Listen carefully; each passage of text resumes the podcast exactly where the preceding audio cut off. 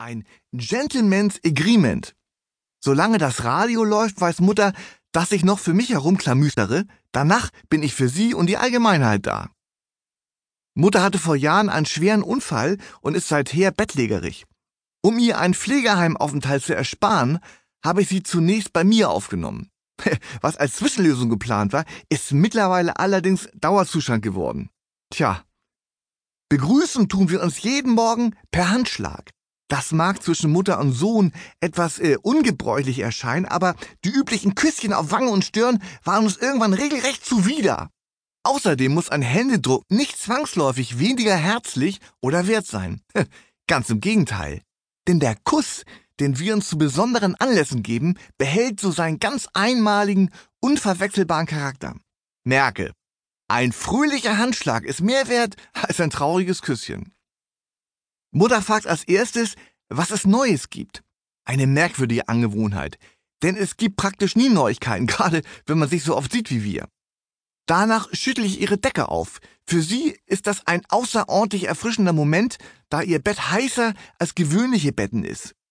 Es handelt sich nämlich um ein voll elektrisches, sogenanntes bewegtes Bett, das durch ständige Gewichts- und Schwerpunktverlagerung etwaigen Wundliegen vorbeugt um es einmal einfach und für den Laien verständlich auszudrücken. Für Mutter kommt äh, aufgrund ihrer Maleschen nämlich nur noch die Rückenlage in Frage. Die einzige Abwechslung ist die Position ihrer Arme.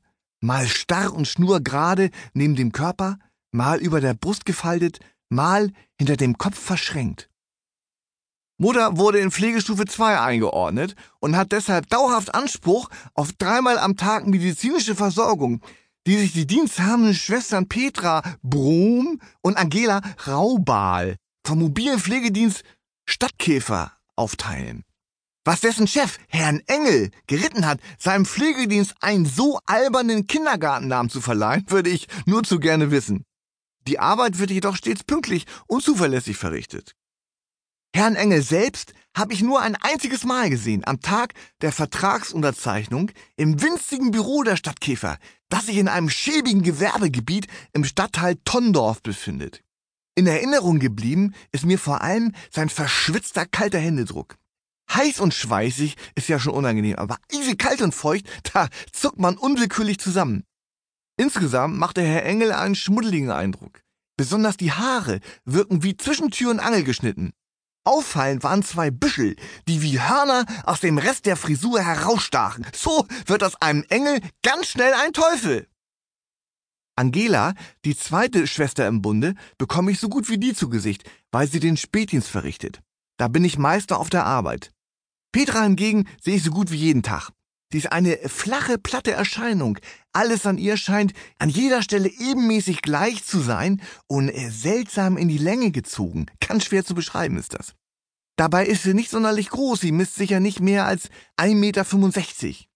Ich könnte aus den genannten Gründen auch überhaupt nicht abschätzen, wie viel sie wiegt und ob sie eher als dünn zu gelten hat oder als dick.